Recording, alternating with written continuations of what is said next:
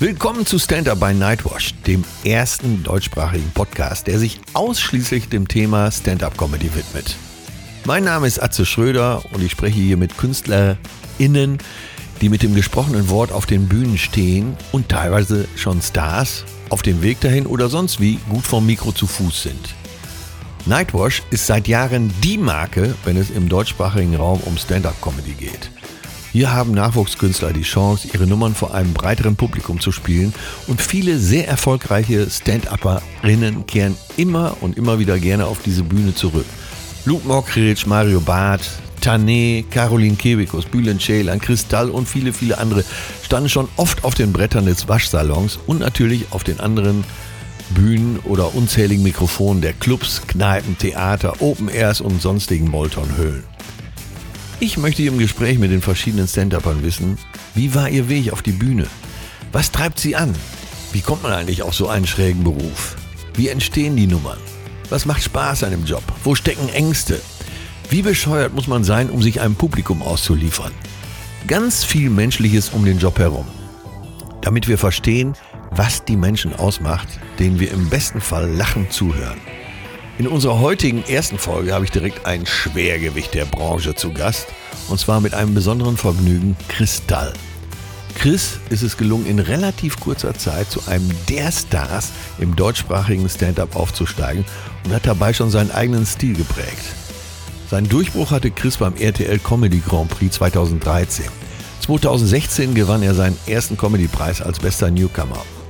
Heute hat er eigene TV-Shows, füllt auf Tourneen große Hallen, arbeitet als Schauspieler, Moderator oder stellt auch mal bei Amazon Prime andere Comedians vor. Das Gespräch mit Chris hat übrigens einen Riesenspaß gemacht und es zeigte sich, dass Chris privat eine Tiefe hat, aus der er seine Attitüden, seine Standpunkte immer wieder neu bestimmen kann. Ich wünsche euch erstmal jetzt viel Vergnügen. Egal, ob ihr Comedy begeistert seid, selbst Stand-Upperinnen oder einfach eine gute Zeit mit diesem Podcast haben wollt. Aufgepasst, Ladies and Gentle People, mit einem wohligen Grinsen in Atzes Gesicht, der Schambolzen der Nation. Hier ist Kristall für euch. Ja, er sitzt mir gegenüber, Kristall. Ich kann äh, schwören, es gibt ihn wirklich. Ich hab ihn, durfte ihn streicheln und füttern. Christopher Nast ist sein wahrer Name. Und er ist in Hamburg geboren, was ihn noch sympathischer macht, als er ohnehin schon ist. Äh, Berufsbezeichnung Komiker, Moderator, Schauspieler. Wahrscheinlich irgendwann auch Profigolfer. Weil ich nämlich eben noch gesehen habe, wie jung du bist. Das darf doch alles nicht wahr sein. Du bist 29 und wirst es nächstes Jahr die Schallmauer durchbrechen, bist du 30. Ja, herzlich willkommen hier im Gespräch. Ja, vielen, vielen Dank für die Einladung. Also jetzt ohne Schmarrn, ich habe mich wirklich sehr, sehr gefreut. Und äh, Tatsächlich? direkt zugesagt, ja. Ach, das ist schön. Ja. Äh, Das ehrt mich jetzt und fällt schon fast rot, äh, weil mein Kontakt jetzt mit der, äh, sagen wir mal, neuen deutschen Stand-up-Szene äh, durch diese Reihe hier für Nightwatch natürlich viel interessanter wird. Ähm, naja, schön, dass du da bist. Äh, hatte mich fast kaum. Da kann man mal sehen, wie man manchmal so unausgesprochenen Respekt voneinander hat. Äh, hatte mich fast gar nicht getraut, dich anzusprechen hier auf das Echt? Interview, weil du bist ja äh, Hans Dampf in allen Gassen im Moment. Ja, aber es geht da, also oft geht es ja auch dann tatsächlich irgendwann so ums Menschliche, ne? Und dann Ja. sagst du, oder auch um Bock. Und dann sagst du halt einfach, der fragt für einen Podcast an, und sagst du, nee, da möchte ich nicht unbedingt hin. Und dann fragt der, war sofort, ja, auf jeden Fall. Und von daher, äh, ich kenne das ja selber aus meiner Sendung, dass man viele Leute nicht anfragt. Ja. Dann trifft man die hier im Hotel äh, beim Frühstück und die, ja, warum lädst du mich nicht ein? Und dann so, du würdest kommen? genau so. Du bist Günther Jauch. Ja, oder du sagst in der Redaktionskonferenz, ach, kenne ich, rufe ich selber an. Ja. Dann hast du die äh, Notiz da stehen und drückst dich die ganze Woche drum herum, weil du denkst, ah Gott, das ist so peinlich zu fragen. ne? ja, umso schöner, äh, dass du gerne hier bist. ja, Ähm, sehr, sehr gerne.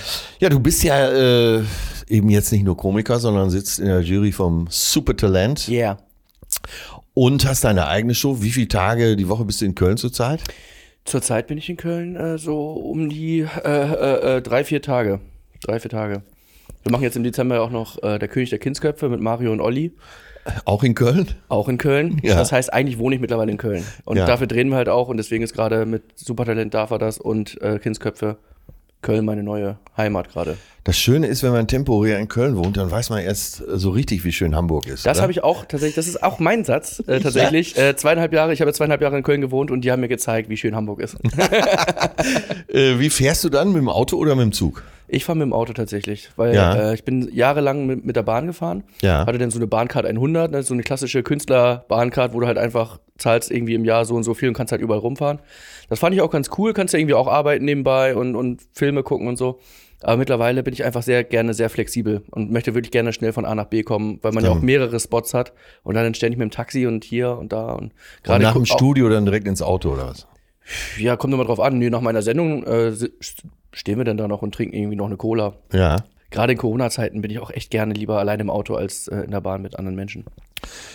Jetzt ist es ja, äh, warte, dein Geburtsdatum ist ja im May Mai fourth. 91, ne? Ja. Also äh, ist schon äh, Wonneproppen könnte man sagen, man könnte aber auch sagen, äh, Du musst mal weiterdenken auch. das Weil äh, Ja. wir sind ja im ich Sommer oft. 90, Das im ich. Sommer 90 sind wir ja Weltmeister geworden. Okay. Ich bin im Mai 91 geboren. Also kannst du dir ausrechnen, wie glücklich mein Vater war über diese Weltmeisterschaft. Ja, vor allen Dingen äh, nach dem äh, 7-1 gegen Brasilien stand es dann bei Nass plötzlich 8-1, oder? Nochmal, Haben wir richtig, 1990 7-1 auch? Ach komm, ist auch egal. nochmal einen in die Mulde gegossen, ja. Sag mal. ja, ich war jetzt wieder beim Golf. ah ja, stimmt, ne? völlig richtig. Ja, ja, bist, du- bist ja Gott sei Dank dann früh angefangen mit dem Golf. Nein, immerhin sind wir Weltmeister geworden und äh, das sieht man ja auch an dir. Ne? Ja. Insofern, das war jetzt ein verstecktes Kompliment. Vielen Dank. Hast du Geschwister? Ja, ich habe tatsächlich eine große Schwester. Dann habe ich eine kleine, ich nenne sie mal Halbschwester, also väterlicherseits. Ja. Und dann habe ich noch einen Bruder, den wir vor kurzem adoptiert haben, Ach, sozusagen. Also wir, also wir als Familie meinst du? Wir als Familie. Also ist eigentlich mein bester Freund gewesen, so. Ach so. Und dann haben wir äh, durch seine familiäre Bedingung oder seine, sein familiäres Umfeld äh, irgendwann gedacht, ja, warum? Also würde doch passen, wenn du denn ganz zu unserer Familie gehörst. Der hing sowieso immer bei euch rum. Ja, es sind halt einfach, wir haben uns auch durch, die- durch die Comedy kennengelernt. Ja. Und, äh, Ach so, später erst kennengelernt, jetzt nicht so Ja, ist tatsächlich auf der 2000 Grundschule. Genau, 2011 haben wir uns kennengelernt. Ja. Und wir haben eigentlich so diesen ganzen Comedy-Anfang zusammen gemacht. Mittlerweile macht er keine Comedy mehr. Aber äh, sind wir einfach mega zusammengewachsen und ist halt bei ihm familiär so, dass das halt gepasst hat. Ja. So, und dann haben wir halt gesagt, ja, dann lass uns das durchziehen. Jetzt haben wir einen weiteren in der Familie. ja das, ist, das ist durchaus positive Nachricht. Ja. Klingt alles gut, auch wenn äh, klingt ja auch danach, dass bei euch zu Hause gute Stimmung ist. Ja, also ist alles, alles sehr perfekt. Ja, ihr versteht euch gut. Ja, klar. Und es ist sehr herzlich. Also bei mir ist wirklich, also ich meine, du kennst ja auch meine Eltern, du hast sie doch schon kennengelernt hier auch und so. Ich meine, ich, ich erinnere mich auch dran, dass ich mit meinem Vater bei dir war, das war 2000, ah, da habe ich, da hab ich schon Comedy gemacht, das aber nicht lang. Irgendwann zwischen 2011 und 2013 ähm, waren wir, ich glaube damals sogar noch in der O2 World, da bin ich mir gar nicht sicher, in Hamburg, waren wir bei deiner Show mit meinem Vater also mein Vater und ich. Und dann haben wir so, habe ich noch gesagt, so, stell dir mal vor, ich hier irgendwann nur. Und dann kamst du raus und hatte ich richtig Gänsehaut und dachte so, Mann, ey, wie geil muss das sein? Ich auch. Habe ich gesehen. nee, das ist schon echt Wahnsinn, wie das so, wie das so plötzlich zusammenwächst, dass wir jetzt hier sitzen und äh, einen Podcast machen. Aber äh, das ist ja bei dir angekommen. Die ersten ein, zwei Jahre, würde ich mal sagen, kann man sein Glück ja auch gar nicht fassen. Ja. Und man merkt ja, wie du so Platz nimmst langsam in deinem äh, Berufsleben. Ja. Also ich meine, das ist durchaus äh, und in letzter Konsequenz äh, positiv. Ich habe so das Gefühl, dass du so eine gewisse Lässigkeit auch entwickelst. Ja, man hat halt irgendwie, also der, der Fokus ist, ist so ein bisschen verschoben. Ne? Also ich meine, am Anfang denkst du halt, okay, jetzt mache ich eine Sendung, oh, aufregend, okay, Ja. jetzt spiele ich Arenen, oh, aufregend. Und irgendwann musst du halt gucken, dass du halt diesen Job halt einfach trotzdem immer wieder besser machst und nicht einfach sagst, ich bin jetzt angekommen Ja. äh, und dann lege ich mich jetzt zur Ruhe. Ich meine, du hast es ja vorgemacht, also jetzt wirklich in so über Jahrzehnte einfach, man muss sich immer wieder weiterentwickeln, muss immer mit der Zeit gehen und deswegen ist man in der Hinsicht erstmal entspannt, weil man sagt, komm, ich bin jetzt irgendwie dabei. So, das ist natürlich dieses Gefühl, was du auch richtig gesehen hast bei mir, dass ich einfach entspannt bin, so ich bin jetzt da dabei und jetzt muss es halt einen Schritt weitergehen und äh, das macht einfach unglaublich viel Spaß und man hat nicht diese Unsicherheiten. Ich meine, wenn du so, als ich noch so, sag ich mal, so vor 100 Leuten aufgetreten bin, war ja, Ja. ständig dieses, oh, schaffe ich, schaffe ich nicht, dieses Struggeln die ganze Ja, Zeit. ja. Kann ich davon wirklich äh, mein Leben lang leben oder muss ich vielleicht doch wieder Versicherung machen? Und jetzt ist natürlich erstmal so, äh, das zumindest ein bisschen entspannter. Wenn man so zurückdenkt und man hat es geschafft, dann ist natürlich auch, äh, sind auch die kleinen Jobs plötzlich sehr mit äh, Romantik übergossen. Ja, ne? ja, klar. Und das ist ja auch richtig so. Wie, was war die erste große Halle? Also eine von den Arenen, Köln Arena, Also meine äh, Mercedes-Benz und so weiter. Nee, das war ganz klar Oberhausen, Köpi Arena. ja. Äh, und das war tatsächlich lustig, weil ich hatte da auch direkt meine äh, DVD- und RTL-Aufzeichnung. Oh, Ja, also dann dreifacher Druck. Ja, und äh, ich weiß noch, dass wir, ich hatte meinen eigenen persönlichen Rekord einen Abend vorher gebrochen mit, ich glaube, zweieinhalbtausend oder so oder viertausend in Bielefeld. Ja. Und dann plötzlich wieder das, und dann dieses Riesenschiff, äh, irgendwie 9000, 10.000 Leute oder so, Köpi Arena. Da habe ich übrigens auch meinen ersten großen Job gespielt. Äh, In der Köpi Arena. Also deine allererste große Halle oder? Ja, die oder? erste große Halle. Bis Ah, ja. dahin äh, hieß es immer, so große Hallen gehen nicht. Und dann hat Töne, mein Manager, gesagt, äh, wir probieren es einfach mal. Und dann, äh, kennst das ja, ist, ein halbes, ist noch ein halbes Jahr hin. Und ja, klar, machen wir. Natürlich. Ne? Ja. Warum denn äh, viermal zweieinhalb, dann lieber einmal 10.000. Und dann war der Abend da und dann äh, waren so mehrere Kamerateams da von ZDF bis äh, äh, RTL und dann habe ich gedacht, scheiße, oh, was haben wir denn da gemacht? äh, und ja, und äh, wie war das dann für dich? Also dieser Moment, du, du sitzt in der Garderobe, äh, klar hat es natürlich Proben gegeben, weil es eine DVD-Aufzeichnung war, vor allen Dingen Lichtproben und so weiter. Hast vielleicht die eine oder andere Nummer schon mal durchgespielt. Erzähl mal. Ja, das war Wie war der Tag für dich? Ich sag mal, der Soundcheck war auf jeden Fall anders als sonst. Normalerweise Test, Test, Hust, Hust, okay, machen wir so, wie man es halt Ja. kennt. Und plötzlich ist halt alles, das Bühnenbild auch nochmal krasser gemacht, natürlich, damit es auch schöner aussieht nochmal und dies und das.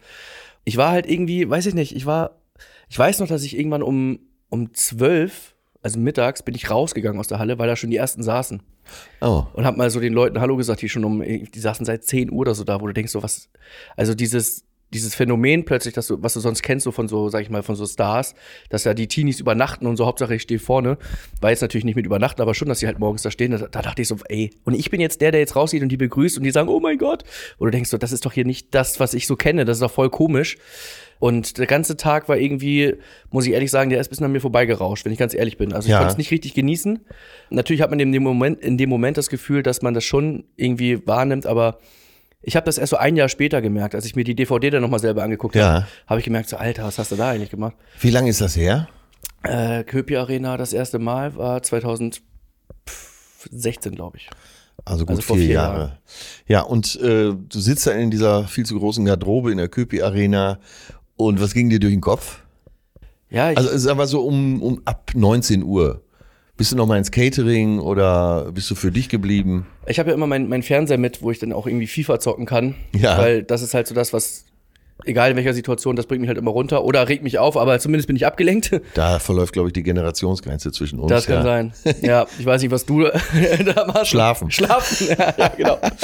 ähm, bei mir war es natürlich so, dass meine ganze Familie aus Hamburg da war. Also Ja. ich hatte, glaube ich, eine Gästeliste von 50 Leuten oder so. Das äh, verkleinert den Druck ja auch nicht unbedingt. Nee, Ne? nicht unbedingt.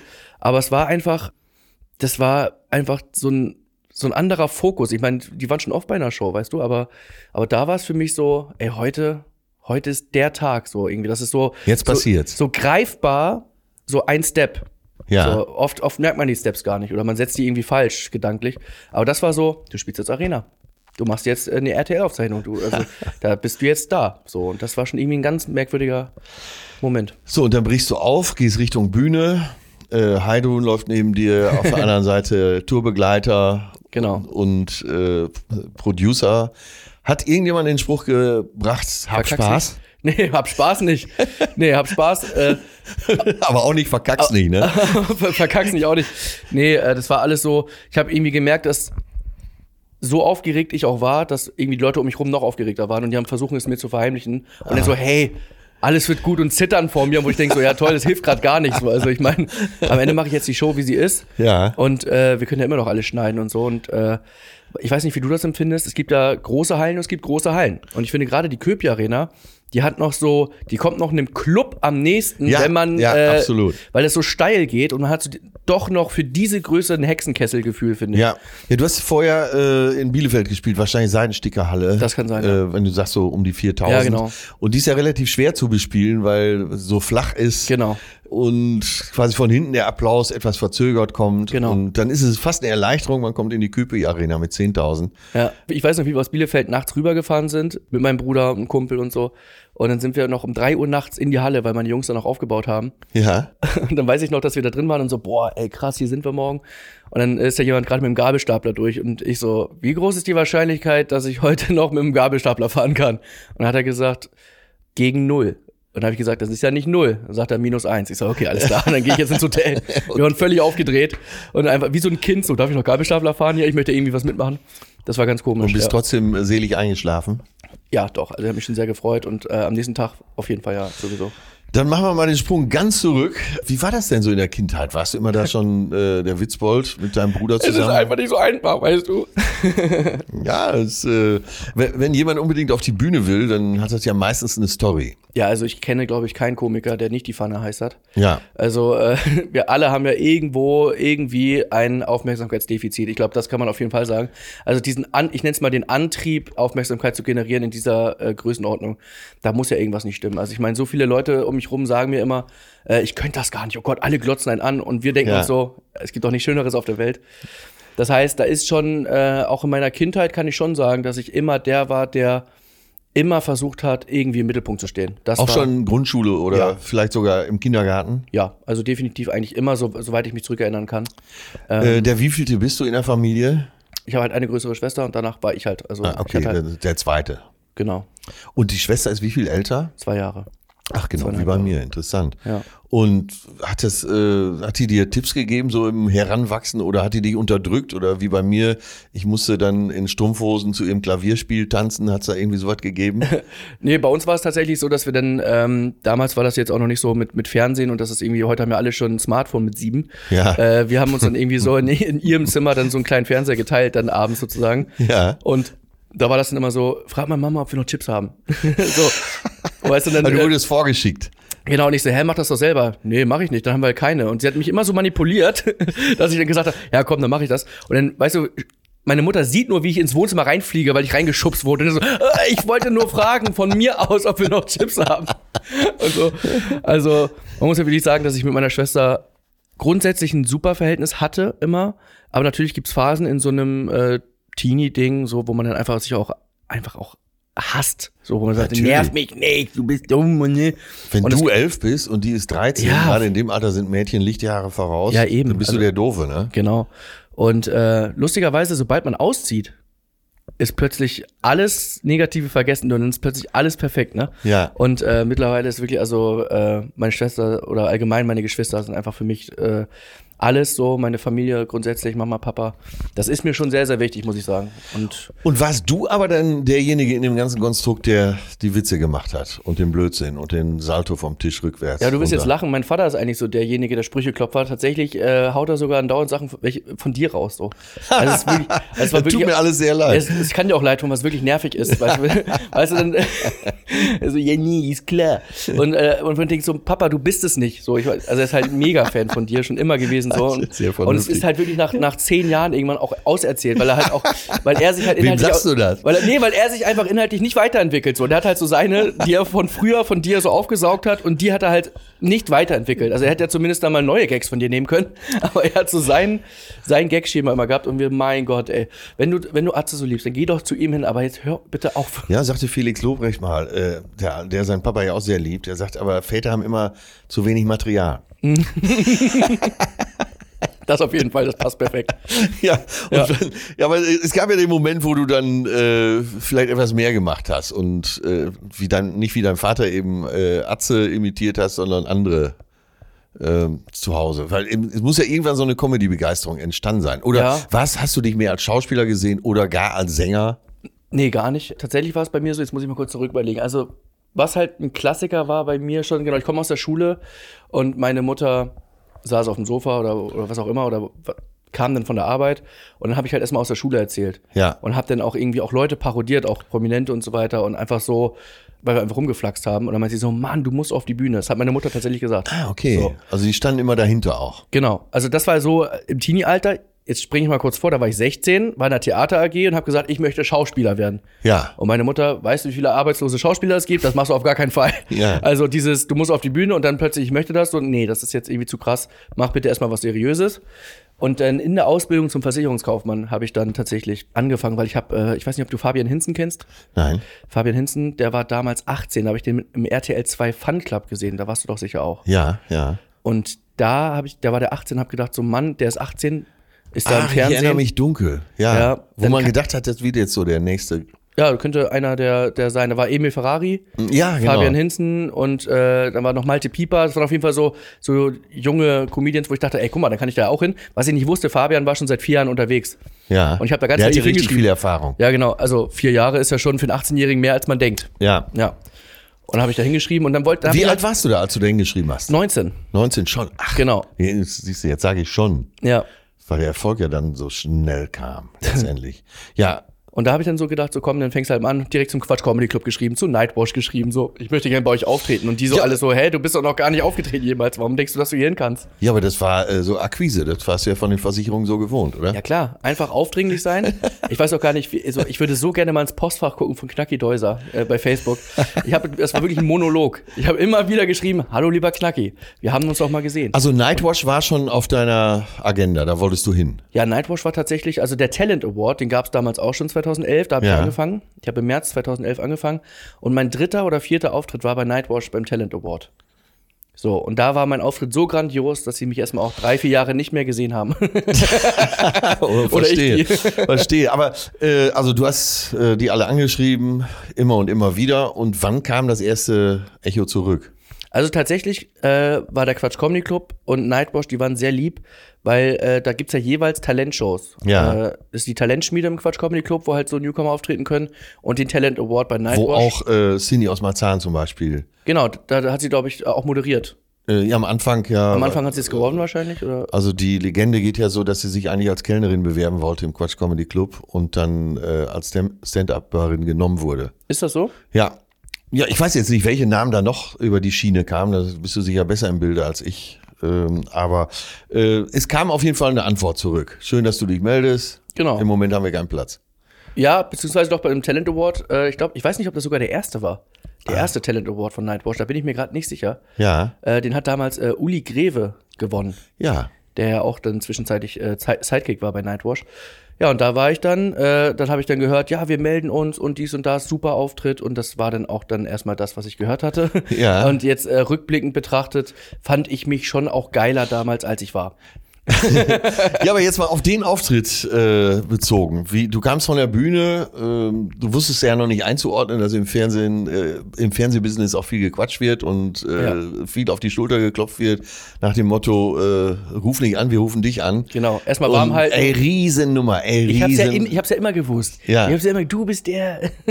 ja. ja, und das, du wirst dich jetzt vor Anrufen und Angeboten kaum retten können und dann passiert aber erstmal nichts. ja, so, so gar nichts auch. also, Aber du warst hochzufrieden mit dir. ich war sehr zufrieden. Also, äh, es war auch also unvorstellbar, dass ich das Ding nicht gewonnen habe in meiner Welt. Ja, Und mein damals noch, auch, Da- un auch unvorstellbar heute. dass Uli Greve das gewinnt. Dass Uli Greve mal Stand-up gemacht hat. Also, macht er das nicht mehr? Ich glaube nicht, ne, macht mehr Musik. Ah ja. Er war dann später Blue Man, Ja, genau. hat in der Blue Man Group äh, getrommelt und getanzt. Ja, so können äh, Karrieren unterschiedlich verlaufen. Ja. So, da hast du nichts gehört. Dann ging es wie weiter? Es gibt ja ganz viele offene Bühnen. Ich meine, da sind wir gesegnet in Deutschland. Gerade im, im NRW-Bereich oder auch in Berlin und so gibt es so viele Bühnen, wo man einfach hingehen kann und auftreten kann. Und die äh, Tour hast du dir auch angetan dann? Ja, ja, komplett. Ist ja wahrscheinlich auch der Tipp, einfach jede Gelegenheit wahrzunehmen, oder? Also, das war wirklich, äh, ich habe, ich hab, mein, mein Auftrittsrekord war, glaube ich, zehn Auftritte in einer Woche. Weil ich dann wirklich, da war, da kam alles zusammen, dass sogar an zwei Tagen bin ich von der einen in Köln zur anderen gefahren und so. Und da war wirklich, also, das war auch, wo ich dachte, so, okay, jetzt ist ein bisschen viel. So, wie viel Material hattest du in der Zeit? Ähm, gute, Ja. würde ich sagen, so zwölf Minuten. Ja, da kommen wir ja schon weit mit, wenn man Ja. nicht einen Soloabend bestreitet. Also zwölf ne? Minuten waren dann Mehr soll man ja auch nicht machen, ne? Ja, das ist auch viel zu lang sonst auch, ne? Ja. Pause ist auch überbewertet. Die zwölf, also ich glaube, irgendwann, sag ich mal so nach einem Jahr, hatte ich vielleicht so 20 Minuten. Ja. Und äh, War die Richtung denn klar oder ga- ergab die sich so aus dem Spielen? Naja, also mein Ansatz war ja am Anfang eigentlich, pass auf, du kommst jetzt irgendwie gerade aus der Schule, bist jetzt gerade Versicherungskaufmann und in der Berufsschule noch, dann mach doch den Schüler, weil alles andere wäre halt nicht authentisch so. Deswegen habe ich so gedacht, komm, deswegen auch mein erstes Programm Versetzung gefährdet. Ja. Einfach wirklich voll auf die Schule, auf Schulstories. Ja. Ähm, und einfach wirklich. Und das war auch dein Zielpublikum erstmal. Ja, junge Leute natürlich, Ja. ne, irgendwie. Aber nicht die Studenten, das habe ich gemerkt. So, für die Studenten war ich zu platt. Ah, So, für die, für die äh, Amazon Prime und äh, Das Programm hatte noch zu wenig Abitur. genau. Ja. Ja. Wäre wär schade, wenn man sagt, übrigens, ich war überall gut. Auf Wiedersehen, schönen Abend noch. also, man will ja gerade auch über die Schwächen lachen. Äh, aber das, das habe ich gemerkt, so, also so Na, es hätte ja auch der Versicherungsvertreter sein können. Ne? Die Nummer hätte ja auch eine Menge hergegeben. Ja, Hatte ich mal ganz am Anfang Ah. die Idee, wirklich mit dem Koffer in der Hand und Anzug und Krawatte einfach auf der Bühne den Versicherungsvertreter zu geben. ich glaube, ja.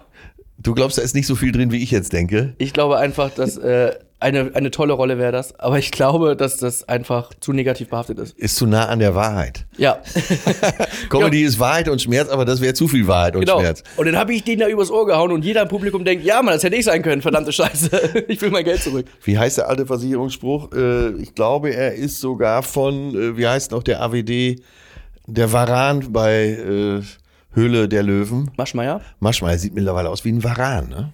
Ja, es ist, Und ich glaube, er hat damals mal gesagt, man muss den Kunden so schnell über den Tisch ziehen, dass er die entstehende Reibungshitze als Nestwärme empfindet.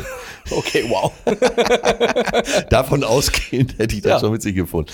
Äh, ja, das war dann dein erstes Programm. Und dann äh, warst du ja plötzlich äh, mehr oder weniger überall, eben auch bei Nightwash. Ähm, wie lange nach, der, äh, nach dem Talent Award Auftritt bei Comedy Club war dann erster Nightwash? Ähm, also ich war da im Juni ungefähr, Mai, Juni 2011. Ja. Und im Januar 2013 habe ich den RTL Comedy Grand Prix gewonnen. Und das war dann der Zünder. Genau da, äh, da war ja dann irgendwie auch Luke dabei und alle, so die, die gerade irgendwie so äh, waren da bei, bei diesem Comedy Grand Prix dabei. Und nachdem ich da gewonnen hatte, war das so, dass ein TV Total gefragt hat, hier, möchtest du eine Woche später auftreten? Und Nightwash war auch sofort, der soll bitte die Nummer bei uns spielen. Und da kam dann so, so ein bisschen so ein, so ein Push einfach. Hattest du denn da schon deine durchsetzungsfähige Managerin? Die hat, äh, die habe ich da tatsächlich zwei Monate vorher gehabt. Aber die Geschichte. Und hat die dich dann zum äh, Comedy Grand Prix gebracht? Nee, eigentlich war es so, dass ich äh, eingeladen wurde für den Comedy Grand Prix und dann dachte, jetzt habe ich die freie Auswahl. Jetzt, äh, okay, jetzt sollen sie mal alle erstmal kommen. So, Ja. Jetzt, äh, So viel Selbstbewusstsein war schon da. auf jeden Fall, das war immer da. Also, Ja. ich, also es hat, wie soll ich das formulieren? Also ich glaube tatsächlich, dass es für viele tatsächlich unangenehm war. Ja. Und ich glaube auch, dass die recht hatten damit, dass man irgendwie sehr selbstbewusst ist, was in eine Arroganz schon übergeht. Große Fresse, richtig. Große Fresse. Nur irgendwie weiß ich nicht, ob ich es geschafft hätte, wenn ich es nicht gehabt hätte. Wenn ich selber nicht so an mich geglaubt hätte und selber mich so geil gefunden hätte, weiß ich nicht, ob das, ob das, ob das so geklappt hätte. Weil das Lustige ist, es kippt ja irgendwann. Das heißt, am Anfang bist du der Geilste, der Größte und ich schaffe alles. Und plötzlich kommt der Erfolg und dann fängst du an zu zweifeln plötzlich. Und alle anderen sagen wie, ey, das ist ja mega cool, was du machst. Und du, nee, nein, da muss ich noch mal ran. Und äh, Ich finde es ja, die, äh, sag mal, die gesündere Amplitude. ja, Weil du kennst ja, ohne ihren Namen zu nennen, äh, Leute, die den Erfolg haben und plötzlich zu riesen Arschlöchern ich mutieren. weiß nicht, wie du meinst, sag doch mal. Olaf Schubert. Ah ja. Nein, äh, das Eine war, Diva. Ja, das für alle, die zuhören, das war, alle, die ihn kennen, wissen, dass er nur als Gag gemeint sein kann, weil er Ja. einer der nettesten Menschen des Planeten Das ist. stimmt. Ähm, ja, so dann mit Heidrun äh, vorneweg äh, ging es dann los, nach dem äh, Comedy Grand Prix. Ja, das war auf jeden Fall schon mal der Anstoß für mein erstes Soloprogramm, äh, was im Herbst gestartet ist, 2013 dann, wo ich dann äh, nicht vor elf Leuten nur aufgetreten bin, auch, aber zumindest mal irgendwann auch mal 100 und 150 Leute hatte. Oder in Hamburg irgendwie natürlich in meiner Heimat dann mal 400 Schmidt-Theater oder so. Ja, und die brachte dich dann eben auch zu TV Total. Na, TV Total, glaube ich, dann gefragt. Ja, schon nach dem Comedy Grand Prix. Ja, genau. Haben sie ja gerne mal damals gemacht, wenn irgendeiner den Kopf etwas rausgestreckt hatte bei einer Show, dann sofort montags oder so weiter äh, zu TV Total. Und dann ist ja tatsächlich so bei TV Total, dass du dann abliefern musst, zumindest in deren Welt. Ja, So was, also die gucken ja, dann passt das und dann ist halt, also zum ersten Mal eingeladen werden, das haben mehrere geschafft. Ein zweites Mal eingeladen werden, da merkst du dann schon, äh, wer da nochmal wiederkommt. war ja auch nicht so einfach bei TV Total. ne? Es Furchtbar. war kein Selbstläufer. Nee, also so aufregend und schön das immer war, dass man da war, weil man sich echt gefreut hat, gerade als Newcomer irgendwie TV Total, das ist einfach so krass gewesen. Du stehst hinter, der, äh, hinter den Kulissen, da schon die Treppe hochgegangen, damit du sie wieder runterkommen kannst vorne. Und du hörst irgendwann äh, Stefan Raab stammeln, ja, äh, jetzt ähm, äh, kommt Ja. hier ein So, äh, jetzt kommen wir zu einem äh, äh, jungen Mann. äh, am Und- Blättern. Ja, und- und du merkst, okay, Kristall. Kristall heiße ich, falls du es nicht weißt. Du kommst die Treppe runter, hey. So, und gab es so den Moment, den hatte ich nämlich bei TV Total, dass ich gedacht habe, hm, der Applaus ist gar nicht so Da. fett und lange, wie ich dachte. Ja, ja. Auf jeden Fall war es genauso, weil ich weiß auch gar nicht, die Leute waren sehr auf Stefan äh, fokussiert. Ne? Ich glaube, Ja. je, jeder Gast war ein Störfaktor. Ja, eigentlich wollten sie zu Stefan. ja. Und ähm, es war halt so, ich weiß nicht, ob du hast du auch das Warm-up gemacht dann? Also wir durften, dann- also ich, ich bin dann immer rausgegangen vorher nochmal und habe gesagt, übrigens, ich komme gleich, habe nochmal fünf Minuten gemacht, damit die zumindest ein bisschen Ja, wissen. später ja, als ich schlauer wurde. Ja, Ja, es macht auf jeden Fall total Sinn, wenn du die Leute ein bisschen auf deine Seite holst. jetzt haben wir den Trick verraten. Äh, einziger Nachteil, die Sendung gibt's nicht mehr. Ja, schade. und äh, einmal habe ich einen Fehler gemacht. Da habe ich halt gesagt, Leute, egal, ey, wirklich scheißegal. Immer klatschen, immer lachen, scheißegal, was ihr hört, wenn ich Pausen lasse, Vollgas.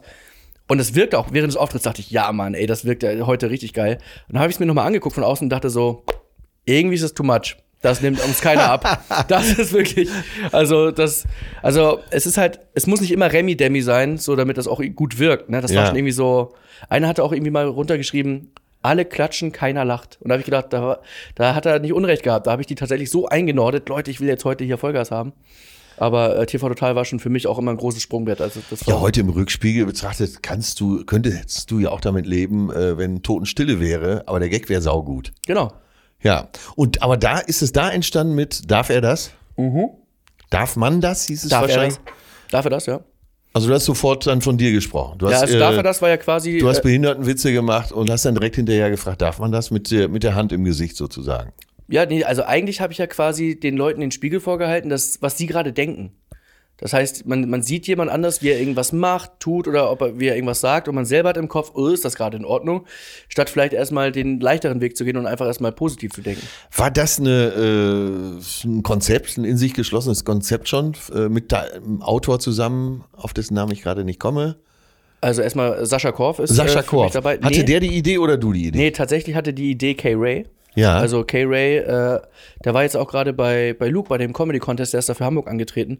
Und äh, Kay ist auch einer derjenigen, der schon seit, glaube ich, 20 Jahren halt äh, diese Haltung hat. Ja. Diese Haltung, dass wir in Deutschland zu politisch korrekt sind. So, und dass man einfach auch irgendwann mal ein Gag ein Gag sein lassen sollte und dass man halt eben nicht Menschen ausgrenzt, weil sie in der Welt des vermeintlich Normalen vermeintlich anders sind.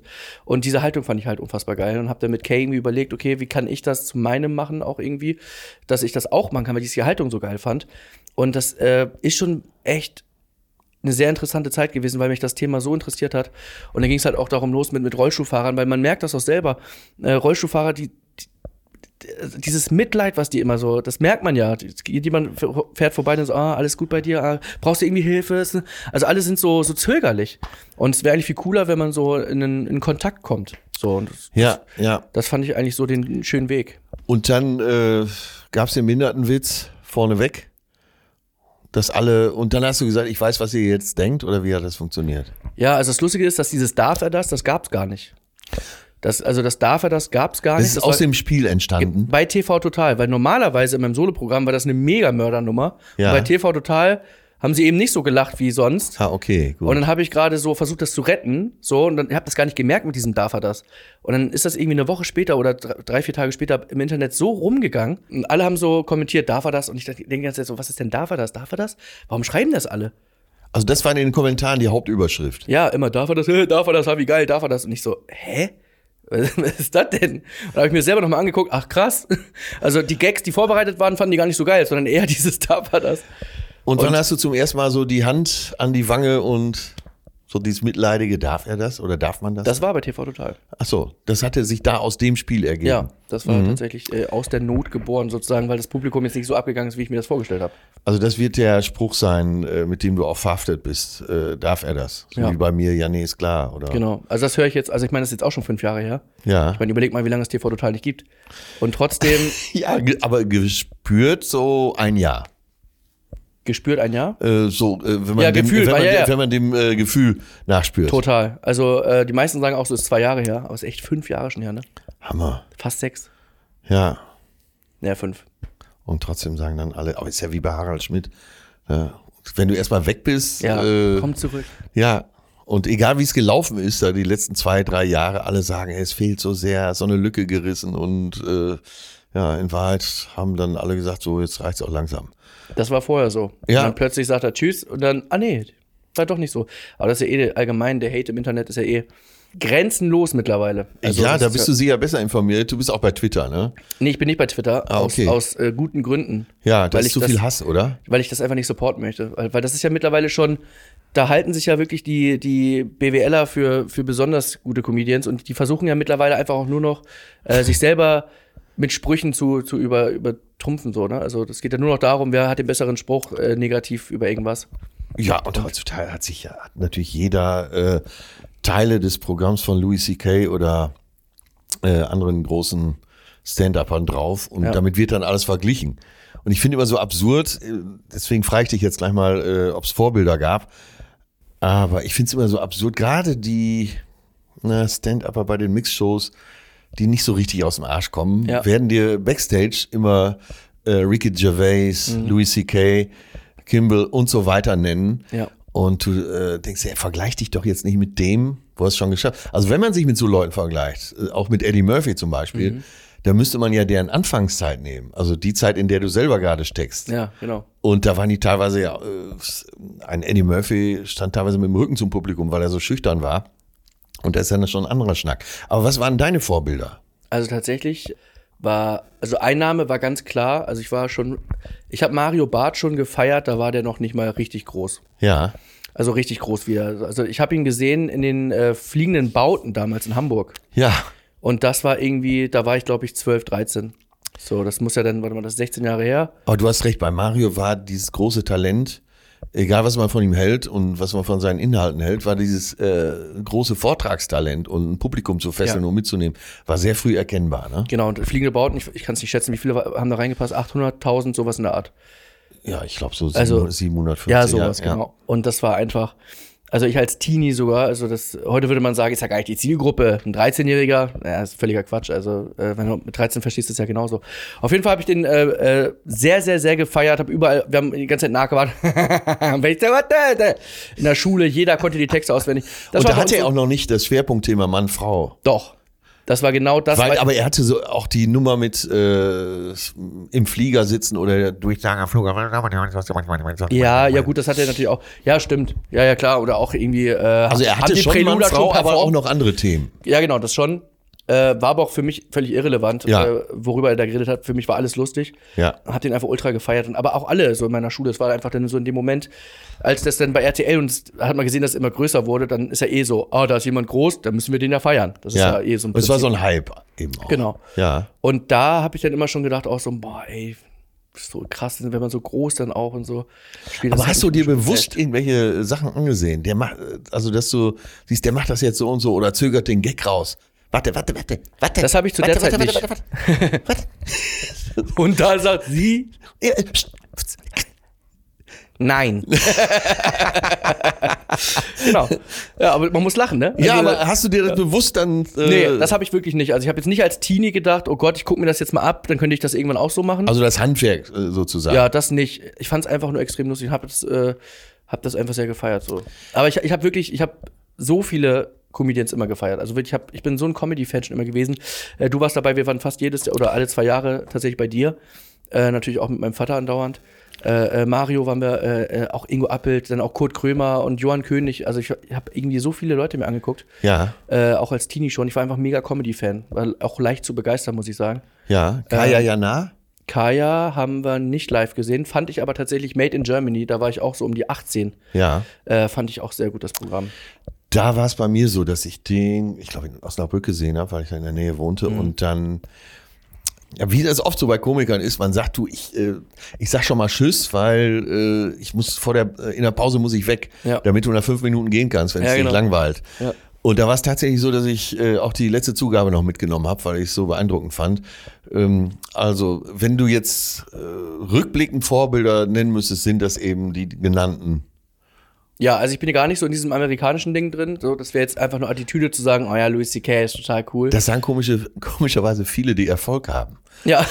Dass sie gar nicht so sehr nach USA geschaut haben. ja, weil es auch, äh, ja, je- jedem das sein. Jeder soll einfach das gucken, was er gucken möchte. Ja, ich hab glaube, ja, ein, ein Humor ist, äh, wenn ich das mal so dazwischen werfen darf, äh, ein Humor ist ja sehr auch von der Mentalität des Landes, in dem du bist, Ja. abhängig. Und du kannst eben den amerikanischen Humor nicht eins zu eins äh, auf den deutschen Markt übersetzen. es ist auf jeden Fall nicht für die Masse gedacht. Es gibt halt auch andere Zuschauer, die das dann gerne gucken. Ja. Für die passt das dann. Ich habe manchmal das Gefühl, dass äh, bei, gerade bei Newcomern jetzt gerade Attitude vor Inhalt kommt. Ja. Also, dass sie erst drüber nachdenken, wie halte ich das Stativ, wie kann ich mich lassiv an Stativ hängen, wie halte ich das Mikro, äh, wie lasse ich ein Kabel baumeln, halte ich das schräg, wie viel Grad hat das, äh, äh, also bevor die mal sagen, okay, eigentlich bräuchte ich auch noch Gags. Aber erstmal dieses Gefühl von, ich sehe aus wie ein Star und dann kommt aber nix. Das Also kennst du wahrscheinlich auch über die Mixshows, wie viel Gedanken sich gemacht werden. Zieh ich heute dies, dies Ja. T-Shirt an oder das T-Shirt? Wo du denkst, es ist so scheißegal. Du sollst vielleicht mal überlegen, welche Nummer du spielst. Ja, oder so ein Gag wäre jetzt gut, ne? Ja. Schade. Das, ja. Wieder pointenlos durch die Nacht. Ja, das ist so wie beim Fußball, ne? Ein Tor würde dem Spiel gut Ja. tun. Aber Hauptsache, die Haare sind gegelt. CR7. Und man fängt an, ich weiß nicht, ob sie es schon mal, ne? oder das kennen sie doch sicher auch. Ja, genau. Leute, die Prosecco sagen oder La Latte Macchiato. Lalle Machado. und du denkst dir, ja, eine Ikea-Nummer wäre jetzt nicht Ja, schlecht. sehr, sehr gut. Und gibt es noch eine Sanifair vielleicht? Wie baust du denn heute deine Programme? Schreibst du selbst, schreibst du mit anderen zusammen? Nein, äh, ich könnte das gar nicht. Ich könnte gar nicht mein Programm komplett alleine schreiben. Vielleicht, oder vielleicht unterschätze ich mich da auch, aber ich habe einfach mit Sascha Korf, äh, der, mit, der mit mir äh, das zusammen macht, jetzt auch schon seit. Jahren. Also, also Sascha ist halt einfach, es muss halt auch passen. Also nicht jeder Autor kann für jeden Künstler schreiben. Ja. Sascha und ich, das matcht einfach unglaublich. Der ist jetzt auch bei mir bei Darf er das dabei und so, weil der immer weiß, wer bin ich eigentlich. Also der hat immer so einen Blick von oben drauf. Und äh, dann setzen wir uns zusammen. Und Ihr seid schon gemeinsam. da symbiotisch. Komplett. Also wenn der auch schreibt, dann hört er auch schon mich raus. Also das ist schon äh, total entspannt. Ich meine, du kennst das ja wahrscheinlich auch. Ja. Äh, man, man hat einfach dieses, so ein Flow einfach irgendwann beim Schreiben. ja, das ist überhaupt die Gnade, wenn man einen Autor gefunden hat, mit dem man so eine Chemie hat, Ja. dass man sich ergänzt. Und es geht halt, du weißt ja, das ist ja dann dieses Ping-Pong-Spiel. Ne? Man hat irgendwie so, pass auf, ich habe die und die Stories, die möchte ich gerne erzählen und du pimpst die mir und äh, dann überspitzt man das nochmal ein bisschen oder was. Aber äh, Im wievielten Programm bist du denn jetzt? ich bin jetzt, also ich wäre jetzt im vierten. Wie Also- läuft die Tour? Die Tour läuft super. Ist wirklich, also war ganz toll. Also ich reise viel von Hamburg nach Köln und von Köln nach Hamburg. Ja. Ansonsten ist gerade tote Hose. Ja. Ja. Du bist im vierten Programm. Das ist jetzt, äh, hast du das denn schon gespielt oder? Ich habe es äh, viermal gespielt. Also ich hatte schon im März Vorpremieren Scheiße. und dann ging's los. Oh. Und leider lief es auch sehr gut. Also leider, le leider ist das Programm, also ich hatte ja Selfie von Mutti dann, also Versetzung gefährdet, dann Selfie von Mutti, dann äh, und jetzt ist Papa dran. Und ich finde, so im Nach Nachhinein betrachtet, dass und jetzt ist Papa dran so ein Zwischenprogramm war, Ja. wo ich, wo ich nicht wusste, wer ich eigentlich bin. So, das war dann irgendwie so, ja, ich hänge das jetzt ran an Selfie von Mutti, okay. weil das gut funktioniert ja, hat. Ja. Aber das war dann schon nicht mehr so ganz ich. Das war irgendwie ein aufgewärmtes Selfie von Mutti, muss man ehrlich sagen. Und war es dann so eine Sammlung von Nummern, die dann dazu kamen? Nee, nee, das war schon, wir haben schon ein Programm geschrieben. Extra. Also es gab ein Konzept auch. Ja, das schon. Nur trotzdem war es gefühlt am Ende, das wollten wir gar nicht, so ein aufgewärmtes Selfie von Mutti. ja. So, das war so, das, weil das Programm war, war, hat super funktioniert und dann haben wir irgendwie versucht, das ähnlich zu machen. Und dann kam jetzt Schönheit braucht Platz. Aber gab es denn, äh, um bei dem Programm nochmal zu Ja. bleiben, gab es denn äh, Abende, wo du gedacht hast, wo die Hütte Kopf stand, Leute alle begeistert, ey, super, Chris, besser denn je, Mhm. wo du selber in der Garderobe gedacht hast, na ja.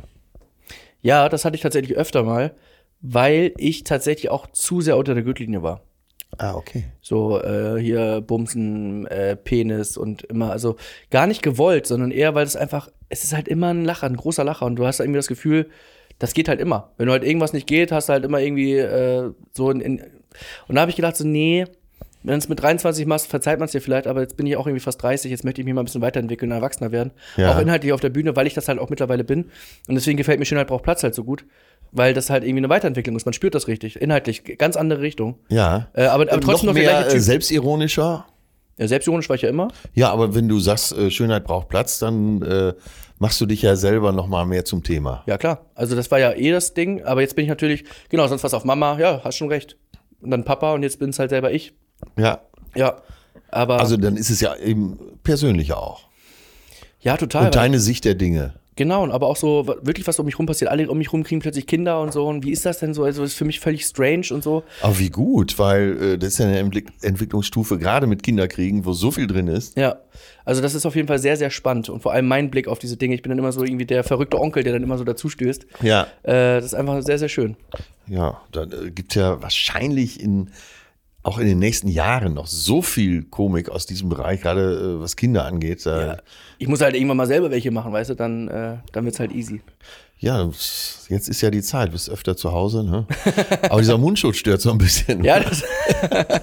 oh Gott. Ja, du hast völlig recht. Aber siehst du, auch das wäre mein Programm ein Riesenlacher gewesen. Hast du denn zu jeder Zeit äh, das Gefühl, dein Publikum versteht, was du willst? Äh, oder ich spring noch mal zurück. Wenn du jetzt ein neues Programm hast, hast mit Sascha wochenlang zusammengesessen, Ja. immer mal wieder was Neues aufgeschrieben, Ja. dann geht's ja los. In welcher Größe geht's los? Wie ist der erste Abend? Also die Vorpremieren mache ich ganz bewusst klein. Also zwischen 500 und 100. Das ist, ach so, okay. Ich dachte, war zu 500 bis 1000. Das ist auch immer so gut bei Etablierten, wenn die sagen, du, dann ganz noch mal ganz klein zurück, ganz kleiner Club, so 500 bis 1000. Das Lustige ist, dass ich tatsächlich auch eine gespielt habe mit 1000. Aber ich wollte es gerade irgendwie nicht sagen. Ich habe selber gemerkt.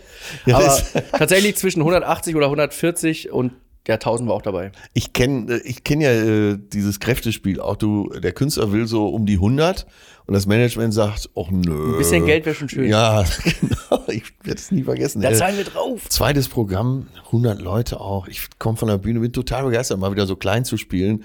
Äh, Backstage sitzt Töne und ich sage, ey, geil, hier ist so ein kleiner Club. Und er, hä, findest du? Ja.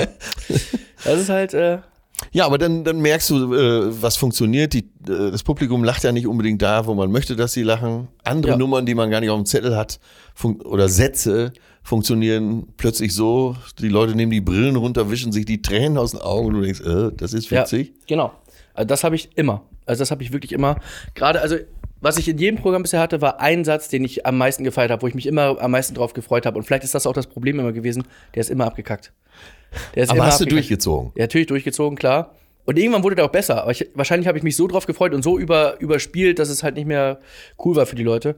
Aber das ist echt genau richtig, was du sagst, finde ich. Hab ich die Erfahrung habe ich auch gemacht, dass plötzlich an Stellen gelacht wird, wo ich dachte, ah ja, gut, dann geht's ja doch einfacher, als man denkt. Man überlegt immer so den mega intelligenten Gag äh, um die Ecke und jetzt damit zerreiße ich sie und dann sagst du einfach, "Hö, Penis, weißt du, und dann alle lachen sich kaputt. Ja, und der Spruch steht dann irgendwann auf dem T-Shirt. Ne? Genau.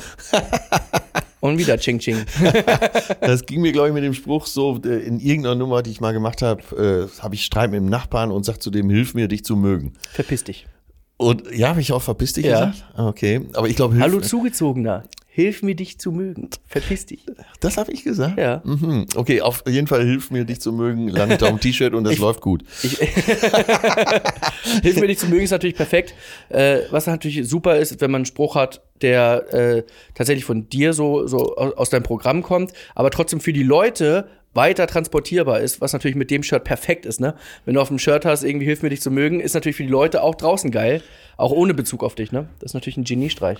Verdammt. Ja, es gibt ja so viele gute Sprüche. Ich habe äh, letztes Jahr auf Mallorca so eine, äh, sagen wir mal, eine sehr kräftige Frau, junge Frau gesehen, im schwarzen T-Shirt. Es war im August, also es war nicht nur heiß, die Sonne knallte, dann im schwarzen T-Shirt.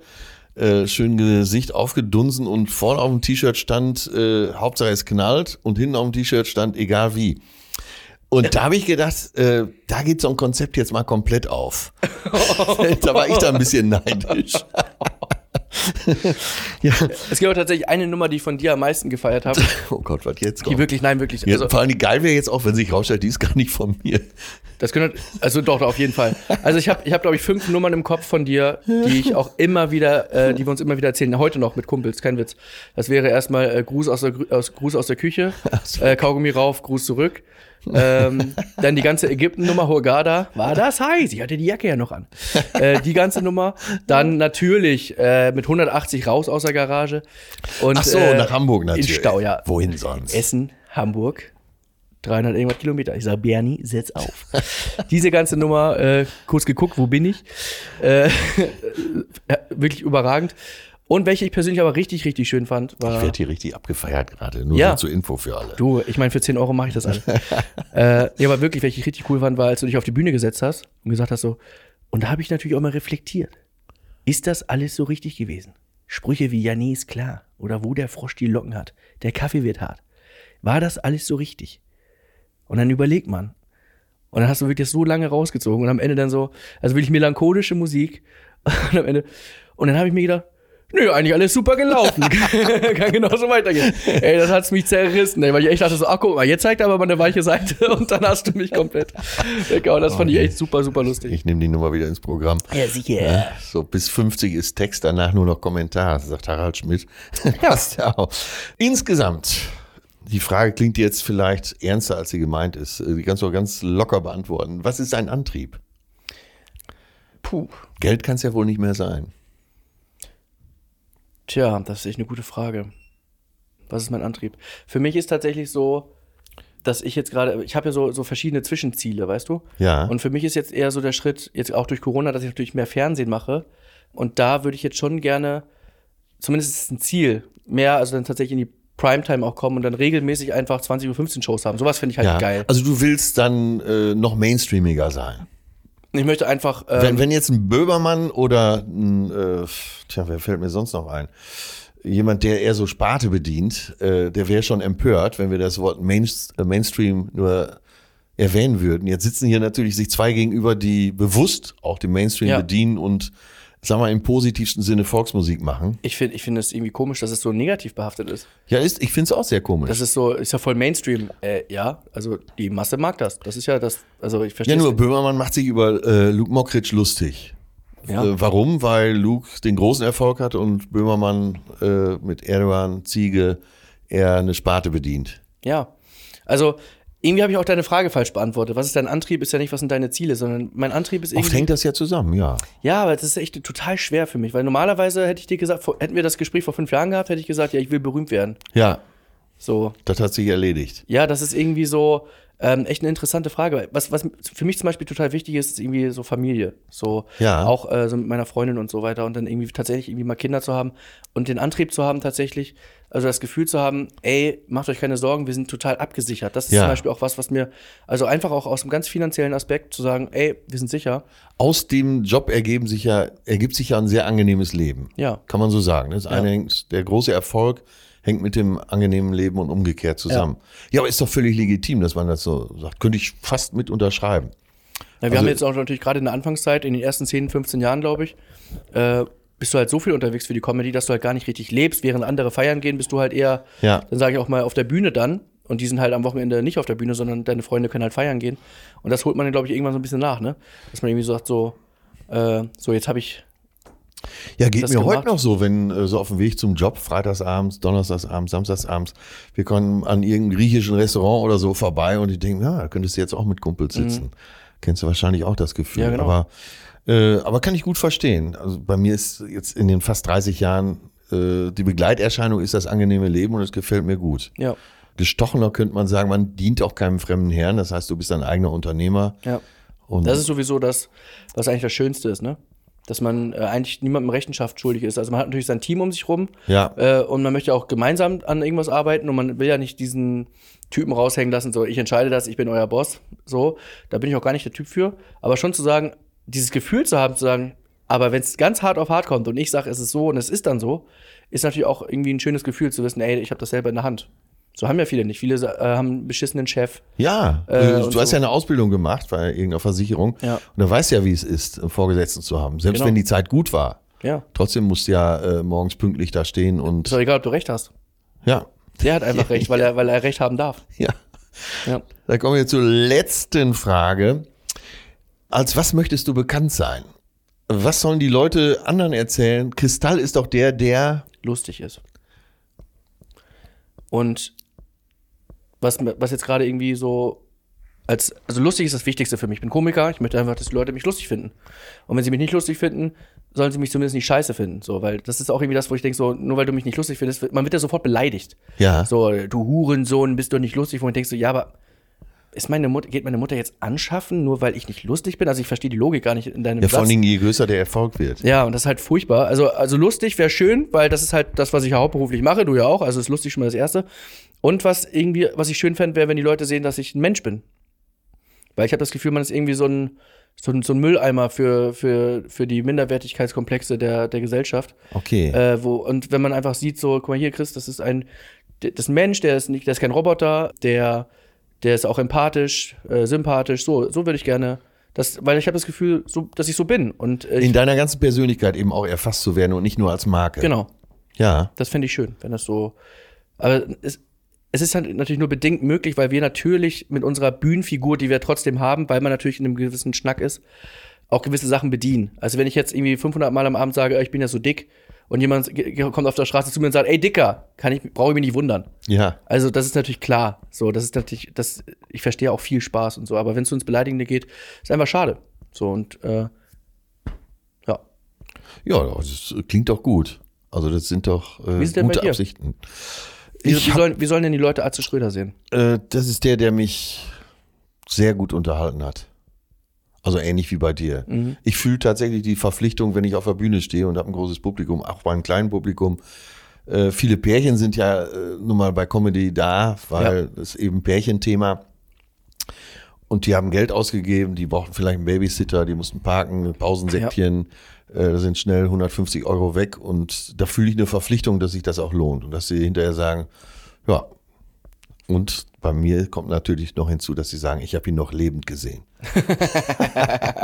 ja, auf jeden Fall schön, dass du da warst und äh, es war ein ganz tolles Gespräch. Vielen Dank. Es glaub, war mir da eine große Freude. Die Hörer auch viel Spaß dran haben. Danke, Hope so. Kristall. Gerne. Ach, was ein Riesenspaß mit Chris. mit dem Dicken würde ich jederzeit in Urlaub fahren, aber äh, das müssen wir an anderer Stelle besprechen. Ja, also schön, dass ihr zugehört habt und äh, ich hoffe, ihr habt euch genauso amüsiert wie ich. Bitte, bitte, bitte abonniert diesen Podcast, empfehlt ihn euren Freunden weiter und äh, ja, schreibt gerne mal eine Kritik dazu, wo auch immer, auf dem jeweiligen Portal am besten und äh, über positive Kritik würde ich mich sehr, sehr freuen. Negative Kritik bitte in eine Tupperdose sprechen und beim Nachbarn im Garten vergraben. Bis dahin verbleibe ich euer Atze. Ciao, tschüss.